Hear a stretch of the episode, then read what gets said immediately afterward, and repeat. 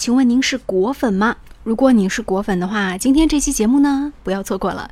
这里是无理开讲，今天我们要和大家来说到的是今年九月份即将上市的 iPhone 八。最新最快的头条，我们为您带来独家解读。无理开讲，总有不一样的观点。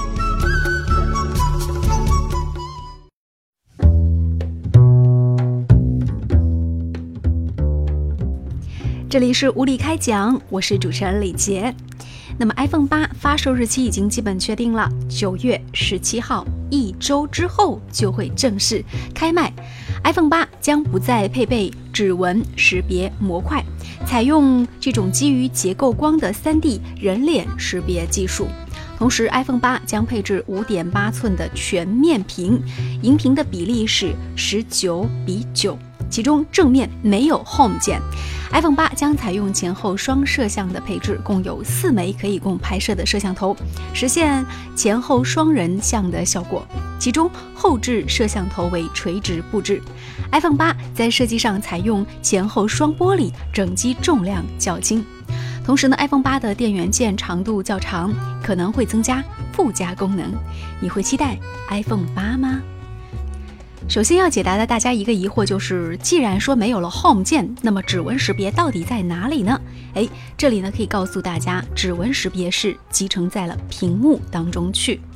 同时和传统的 iPhone 与众不同的是，这一次 iPhone 八将不会使用金属机身，采用的是双玻璃面板加上金属中框的设计，和经典的 iPhone 四的外观是相似的。同时呢，去掉了 Home 键，同时。屏幕的两侧是没有边框的，是全屏幕。这次的全屏幕这种玻璃屏幕都是由三星公司来独家提供的。那目前屏幕显示的效果来看，只有它才能够达到苹果的标准，同时数量供应上也会相对来说稳定。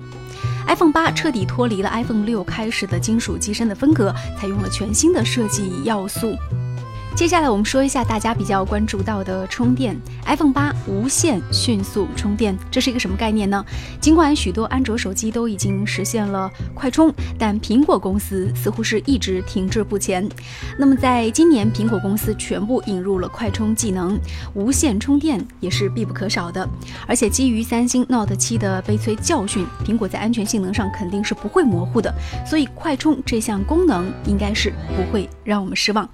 另外呢，还有一个备受大家关注的就是面部识别来解锁这个技术呢，颇有一些这个我们以前看电影当中的未来科幻的感觉。那这个主人的面部特征通过了几个点的定位之后。下一次在你面部解锁的时候呢，会直接进入开机。还有一点就是，我们之前有介绍苹果的 iPhone 八，它是有四个摄像头。为什么要四个呢？原来它还是一款 3D 相机。那么这款 3D 相机会有什么样的功能和作用呢？相信在这个游戏自拍，还有实现虚拟的 VR 技术等等方面，都会有一定的功效。同时呢，iPhone 八它也会实现一个防水的功能。那么下雨天、浴室和游泳池，对于手机影响都不会那么大。但这个还是挺让人觉得奇怪的，因为我觉得无论它怎么样做到防水，像那个喇叭这个位置，它就很难做到防水。所以苹果公司怎么解决这个问题呢？还是挺让我觉得很好奇的。我们再来关注一下 iPhone 八得多少钱呢？根据苹果往年的经验，iPhone 八在上市的时候自然是一个比较高的价格。那这个价格呢，目前大约是定在人民币七千元左右这样一个价格。后期会是怎么样的一个走势，暂时不知道。不过新的科技技能，我相信会让很多的这个苹果迷非常的期待。所以呢，无论它的价格定得有是多高，那相信还是会有一批它的粉丝们会很喜欢。和期待着 iPhone 八的发售。最后，最后，最后的时间，咱们就来吐槽一下吧。嗯，这个是也是今天看到的一则消息，说在九月十七号，iPhone 八就要发布了。说实话，对于销量并不看好。呃，这位微博网友名字叫做马丁马小虎，他说，因为苹果要对微信等各大社交支付平台收取过路费，打赏和应用内的支付需要支付。额百分之三十的手续费，这点实在不合理，等同于说我买了房子，在房子里装修，还得再给地产商钱，有几个人会接受？新苹果你会买吗？呃，尽管我觉得像这样的一些说法是挺唬人的，但是呢，我觉得咱们中国人有智慧嘛。呃，但凡你 iPhone 八敢发售出来，像你说的那些什么所谓的过路费呀，还有支付百分之三十的手续费啊，等等等等，过了一年时间，也许半年时间，程序都有可能是会被破解。所以呢，嗯，我相信一定是会有破解的办法的。那对于说苹果公司在 iPhone 八要去收取各种各样的一些支付平台的手续费，我们看到有很多人也发表了一些自己的评论，比如说有一些网友就说不买了，要支持国产；还有人说，哎，长得跟这个华为的手机太像了，所以早就想好要换华为了。说实话，我也觉得 iPhone 八的整体造型跟华为的某一些最新机型的长相真的是很像。嗯，还有人说不买了，一个七就已经够用了。还有人说让他出新款。买吧，买了算我输了。还有人说主要是买不起，还有人说只要是六不坏就会一直用，坏了我就换国产的，买华为也好。诶，怎么是有这么多华为的在刷屏啊？我都觉得好像华为最近真的是很火啊！欢乐颂当中所有的主角用的都是华为手机，而且我还看到一些比较有颜值的颜色，比如说有粉色的，还有粉蓝的，都让人觉得看了之后，诶，挺神奇的。而且，其实公道一点说，我自己也有用过华为的手机，还有魅族的手机。我真的觉得现在国产手机做的是越来越好了，无论是运算的速度啊，还是整体的这个手感呢，都非常的棒。所以，所以苹果八会掀起一个什么样的浪呢？不知道。但是我觉得苹果八它所推出的那个所谓四个摄像头的概念，还有人脸识别，这个还是颇让人期待的。而且苹果系统本身的这种封闭系统，它尽管说可能你有的时候下载一些软件会相对来说比较困难一些。但是用过苹果的人都会知道，正是因为封闭系统导致它的速度会更快，所以，嗯，所以我相信销量也不会很差吧。这是我对于 iPhone 八的一个市场前景的预测。我相信还是会有很多果粉去买 iPhone 八的，除非它有一些呃特别不可饶恕的这种缺点出来，使用者。这个有使用手感之后，但就目前来说，我觉得我还是相信 iPhone 八的这种面世一定会掀起风暴。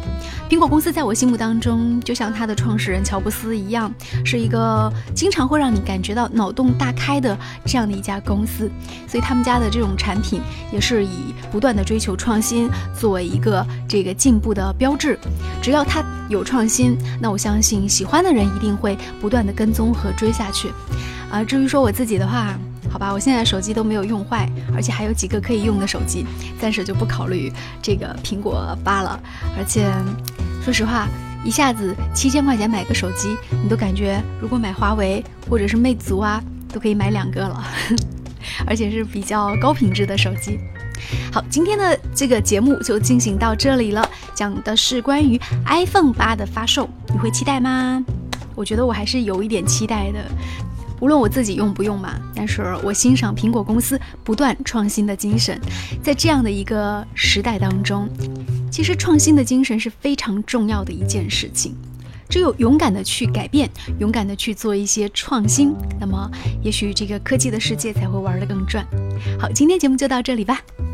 这里是无理开讲节目，欢迎大家来关注我们的微信公众号“无理开讲”，记住是这个大写的五，然后呢，李是李杰的李啊，李世民的李，开讲大家都知道了，无理开讲，嗯，希望希望有更多的人给我们点赞，给我们打赏。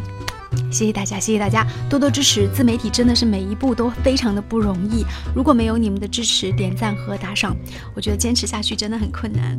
就像苹果公司一样啊，它有自己的很多果粉，我们也希望无理开讲也会有自己固定的粉丝、固定的喜欢我们的朋友。因为知识的传播其实也是一个不断的需要，嗯，脑洞大开，然后每天都会去思考的一件事情。